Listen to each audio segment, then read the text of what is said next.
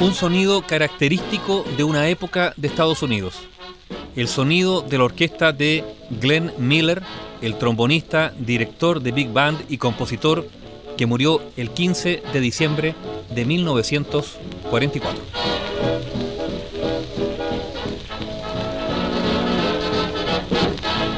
Alton Glenn Miller había nacido en Clarinda, en Iowa, el año 1904. Desde muy niño comenzó a tocar la mandolina, pero terminó decantándose por el trombón. Ingresó en la Universidad de Boulder, en Colorado, pero en lugar de asistir a clases, buscaba la forma de participar en actuaciones. Y finalmente decidió abandonar los estudios y dedicarse de forma profesional a la música, comenzando su carrera como trombonista profesional, tocando con numerosas bandas y orquestas tanto en Los Ángeles como en Nueva York. En esta última ciudad se casó con su novia de toda la vida, Helen Burger, a quien había conocido en la universidad. También continuó con su formación musical teórica, estudiando composición con Joseph Schillinger. Fueron tiempos de trabajo duro, muchos fracasos y un intenso aprendizaje con los músicos más prestigiosos de la época. Miller formó su primera banda el año 1937 atrajo poca atención, pero algunas de sus grabaciones despertaron la admiración de los críticos. A principios del año 1938 disolvió su primera orquesta y de inmediato montó una nueva. Con ese grupo descubrió el sonido que le conseguiría una fama duradera. Una banda debe tener un sonido propio, debe tener una personalidad, afirmó Glenn Miller alguna vez. Con esa nueva orquesta tocó en salones y casinos por todo el este de Estados Unidos incluyendo varias presentaciones que se emitieron en directo por radios nacionales. A finales de 1939, Glenn Miller consiguió su propio programa de radio tres veces por semana. Su orquesta se transformó en un sonido característico y cotidiano de los Estados Unidos, y sus actuaciones radiales eran seguidas por millones de personas. El año 1942, cuando Glenn Miller era un ídolo absoluto en su país con ganancias millonarias semanales, con una joven familia formada por su esposa Helen y dos hijos adoptados, el músico decidió abandonarlo todo para incorporarse voluntariamente al ejército y luchar en la Segunda Guerra Mundial.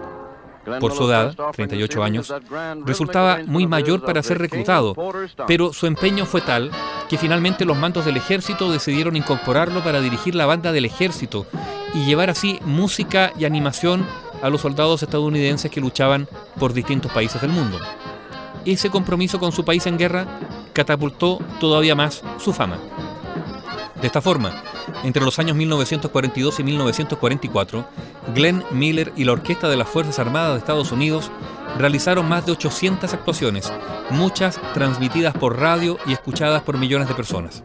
Él mismo daba discursos para mentalizar al público sobre la importancia de combatir al fascismo en Europa. En el verano de 1944, el músico junto con su orquesta militar se trasladó a Inglaterra. El 15 de diciembre de ese año 1944, después de llevar meses en el Reino Unido, Glenn Miller se dispuso a volar a París, que en agosto de ese mismo año había sido liberada de la ocupación nazi. Según la crónica oficial, Miller y otros dos oficiales emprendieron el vuelo al mediodía en un pequeño avión Norseman UC-64 monomotor. Ese avión desapareció. Nunca se encontraron rastros de la aeronave. Desde el mismo momento en que se conoció la desaparición de Glenn Miller, la historia se convirtió en un misterio. Además comenzaron a surgir teorías alternativas. Una decía que Miller había llegado a Francia y que había sido asesinado en París en extrañas circunstancias. Una segunda contaba que cuando Glenn volaba, un escuadrón de bombarderos ingleses con aparatos Lancaster regresaba al Reino Unido y en el trayecto arrojaron al mar todas las bombas que portaban y que no habían usado en la misión, y que justo al hacerlo, bajo ellos volaba el avión de Miller.